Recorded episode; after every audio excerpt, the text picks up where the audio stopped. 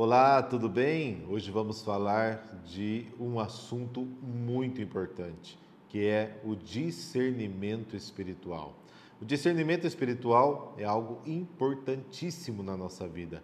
Precisamos estar atentos a tudo que acontece ao redor de nós, mas também tudo que acontece no nosso interior, sobretudo quando estamos em oração.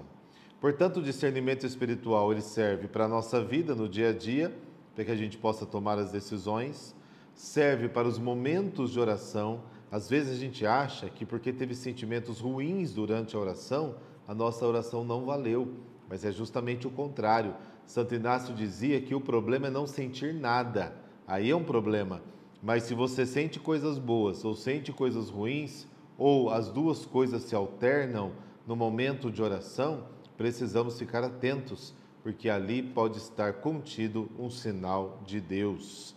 Também o discernimento espiritual para quem faz uma peregrinação, para quem vai à Terra Santa, por exemplo, quem vai a Aparecido, quem vai a outro lugar de, de cunho religioso e você vai também para rezar, além do turismo que se faz, é importante o discernimento espiritual. Por quê? O que que este lugar, o que que este momento impacta na minha vida na minha vida espiritual. E a gente tem isso, quando você vai à Terra Santa, você passa nos lugares, você tem aquele sentimento, né, naquele lugar, aquela devoção, aquele sentimento que Santo Inácio de Loyola depois vai dizer, ou consolação ou desolação. Então nós precisamos analisar isso em nós né, e tentar entender é, como que Deus age na nossa vida e o que ele está querendo dizer. Então, discernimento espiritual é distinguir, é conhecer o que Deus nos pede no dia a dia da nossa vida. E em cada um de nós está presente isso, né? O Deus que nos chama, né? essa força de Deus, mas também a força do mal, ou seja, o bom espírito e o mau espírito. O bom espírito nos leva sempre para junto de Deus e o mau espírito quer nos afastar dele. Então, discernir significa conhecer as emoções, os sentimentos que acontecem em uma pessoa. Por isso, você deve se conhecer, ter um conhecimento amplo de si mesmo. O confronto com a palavra de Deus na oração deve nos ajudar nesta tarefa. Então, quando essa palavra, palavra de Deus, atinge o nosso coração, atinge a fonte do nosso ser, quando atinge o coração de fato, algo acontece. E aí vem as reações ou aqueles movimentos interiores, né? Que pode ser, porque ninguém fica neutro diante de tudo isso.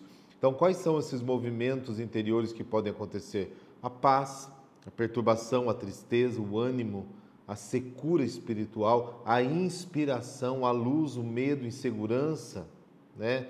Por isso que Santo Inácio de Loyola vai chamar de consolação todos aqueles sentimentos bons que nos aproximam de Deus. E vai chamar também de desolação todos aqueles sentimentos ruins que podem nos afastar de Deus. Em todo caso, nós, no momento da oração ou no momento da espiritualidade, sempre temos essas duas, esses dois tipos de sentimentos a consolação e a desolação. E muitas vezes esses sentimentos se misturam ali no nosso ser, na nossa vida. O problema é quando a gente não sente absolutamente nada, o que é muito difícil. Ninguém fica neutro diante é, do sagrado, diante do Senhor. Então, precisamos entender um pouquinho isso. Às vezes a gente acha que rezando e tendo aqueles sentimentos ruins, a nossa oração não está sendo válida. Muito pelo contrário, está sendo muito válida, porque consolação e desolação estão presentes na nossa vida. Mas o que seria então a consolação? A consolação é um estado de ânimo forte, intenso, além do normal, perceptível. Não é algo rápido, mas é algo que tem duração. Né? Cada consolação é única porque é graça de Deus, ela é dom, mas não é conquista pessoal. Vamos ver então alguns elementos que fazem parte da consolação. Aí vai poder, você vai poder identificar aí na sua vida, né, nos seus momentos, esses, essas características da consolação. Ele é todo movimento interior que deixa a pessoa cheia da confiança em Deus, de afeição por Jesus e de abertura para os outros. É impulso para o alto, para o bem. É toda alegria interior que leva e atrai as pessoas para as coisas celestiais.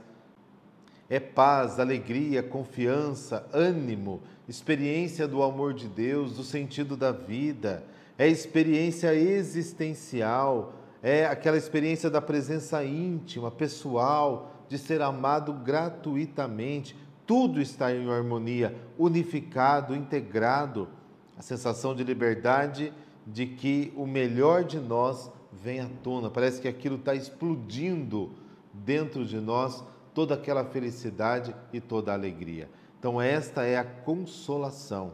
E quando as consolações elas são constantes, sobretudo quando a gente vai em determinado lugar ou vive determinada é, experiência e todas as vezes que fazemos aquela experiência sentimos a consolação, então é preciso ficar atento, porque pode ser que Deus esteja nos chamando através desses sentimentos, né, que nos são constantes. Né? Por exemplo, a pessoa que sente no coração o chamado a ser padre, então, sempre quando serve o altar como coroinha, ou quando vai ao seminário fazer uma visita, ou quando faz qualquer coisa que é, tem a ver com o sacerdócio, ele sente aquela alegria, aquela paz, aquela vontade de fazer o mesmo, né? Por que não? Não seria um chamado de Deus também para o sacerdócio. Então, você experimenta consolações ao se orientar para uma certa vocação específica, pode ter a certeza de que as moções se forem constantes, não de uma, uma, uma vez só, mas constantes, indicam a voz do Senhor que chama. Mas e a desolação? Como é que ela funciona na nossa vida? Então, a desolação são reações interiores diante da palavra de Deus. Né? Nós costumamos achar que se nos sentimos mal na oração é porque não rezamos. Né? Como eu já disse, isso não é verdade. Você rezou sim, isso só indica que está havendo moções interiores. Santo Inácio já dizia que se não há nenhum movimento na oração, algo está completamente errado. Então vamos ver algumas coisas da desolação. O que seria a desolação? É a experiência de crise, é de esvaziamento interior progressivo, parece que eu vou diminuindo aquele gosto, aquela alegria. É impulso para baixo, para o terreno, para o pecado é desânimo, pessimismo, desconfiança, aridez, desamor, frieza, ressentimento, temor, confusão, a experiência do silêncio de Deus, é toda frieza diante de Jesus, é sentir que a mudança é impossível por perda de confiança em si mesmo, é perda de interesse pelos outros, para o serviço, é experiência existencial, tudo parece estar em desarmonia, desunificado e desintegrado. Olha só como a gente tem esses sentimentos, sobretudo quando rezamos ou quando vamos trabalhar um pouquinho a nossa espiritualidade. Quando certas desolações são constantes ao longo de uma caminhada, podem indicar resistências e conflitos diante de um possível convite ao chamado de Deus. E a regra é bem clara. Olha só a regra. primeira regra: numa pessoa que está numa vida de pecado contra Deus, como que acontece o discernimento? O bom espírito, então uma pessoa que está numa vida de pecado contra Deus, o bom espírito tentará tirá-la daí, a questionando, fazendo-a se sentir-se vazia e com remorso. Vêm os sentimentos ruins mas esses sentimentos ruins não deixa de ser um chamado de Deus, porque a pessoa começa a perceber o pecado em que ela está e ela começa a entender então que aquilo está errado e o sentimento de remorso, o sentimento de tristeza por aquela vida que ela escolheu viver é um chamado de Deus para que ela vá para o bom caminho, para que ela saia daquele caminho ruim e venha então para Deus. E como age o mau espírito quando a pessoa está no pecado. O mau espírito procurará animá-la para que se afunde ainda mais no pecado. Aquela, aquele sentimento que a gente vai, você sabe que é errado fazer aquilo, mas aí tem aquele pensamento que vem e diz o seguinte: vá em frente, faça isso, ninguém está vendo. Então veja como que esses espíritos acontecem quando a gente está no caminho do pecado. Agora, numa pessoa que está buscando crescer na descoberta de Deus e na vivência do amor, como que age o bom espírito? O bom espírito vai fortalecê-la, dando-lhe paz, alegrias verdadeiras, removendo todos os impedimentos para que a pessoa continue nos caminhos de Deus. Então, às vezes você está no caminho de Deus, tem as dificuldades, mas tem algo dentro de você que te impulsiona. Vá adiante, vai para frente. Aí um grande exemplo disso é o Padre Pio. Muitas vezes ali sofrendo o, a perseguição, né, e ele dizia, né? Mas eu sentia lá no meu interior, continue, vá adiante. E como age então o mau espírito? Ele vai tentar tirá-la daí, colocando-lhe dúvidas, confusão, oposição, desânimo. Quando a gente está no caminho de Deus, não faltam as tentações para nos tirar deste caminho. Por isso, precisamos ficar abertos. E como então eu devo agir diante dessas situações? Se você está com um sentimento desolado, o ideal é que você permaneça do jeito que você está antes de cair na desolação. Eu rezava o terço todos os dias, hoje não estou sentindo mais o gosto de rezar o terço todos os dias. A tentação é que eu dê ouvidos à minha desolação eu fico cansado, distraído, não quero rezar, mas qual que é o ideal? Não dê ouvidos à tentação, não dê ouvidos à tentação, mas continue rezando o seu terço, mesmo que você não sinta absolutamente nada. A regra de ouro é nunca tomar decisões quando estiver desolado. Às vezes tem uma briga em casa, a tua vontade é de sumir.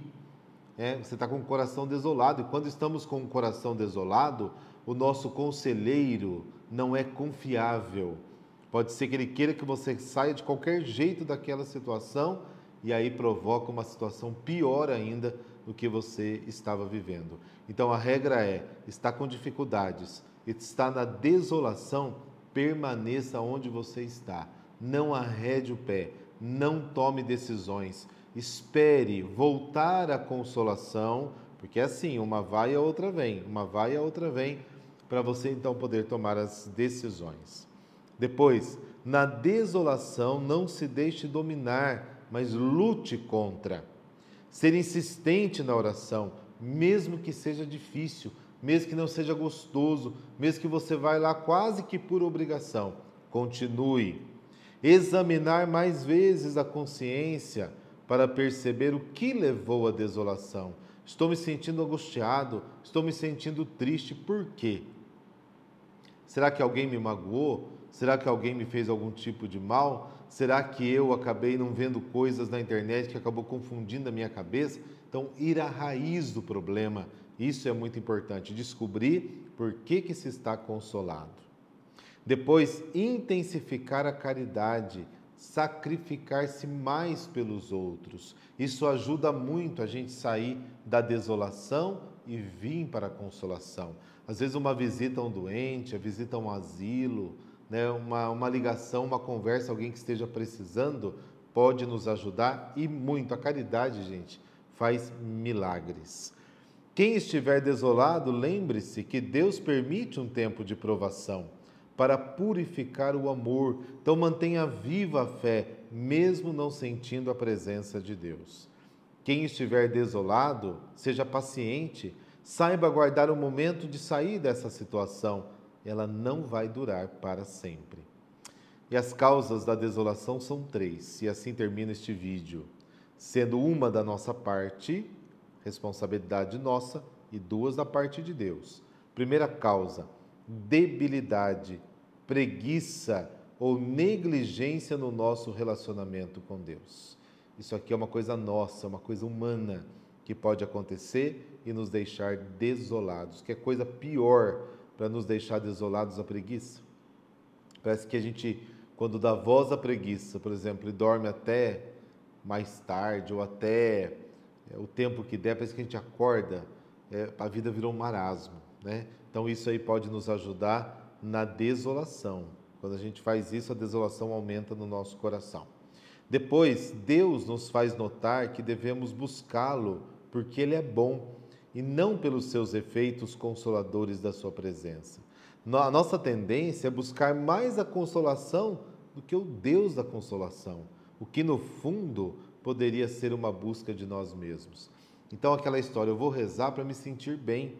Eu não vou rezar para me sentir bem, eu devo rezar para me aproximar de Deus. Se vou me sentir bem ou se não vou sentir bem, isso aí é outra história, vem aí dentro da consolação e desolação que depois eu preciso analisar. Mas é para estar diante de Deus. Depois, uma terceira e última, faz-nos compreender, Deus nos faz compreender, que a consolação não depende de nós. É um dom que Ele nos concede por pura bondade e amor, gratuitamente. E quem estiver consolado, prepare-se para enfrentar a desolação que possivelmente virá. E quem estiver consolado, seja humilde, reconhecendo sua pequenez e a grandeza de Deus.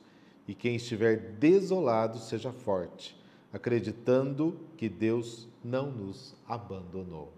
Então façamos, usemos mais, percebamos quais sentimentos vêm ao nosso coração quando rezamos, quando estamos em determinados lugares e quando visitamos os lugares santos.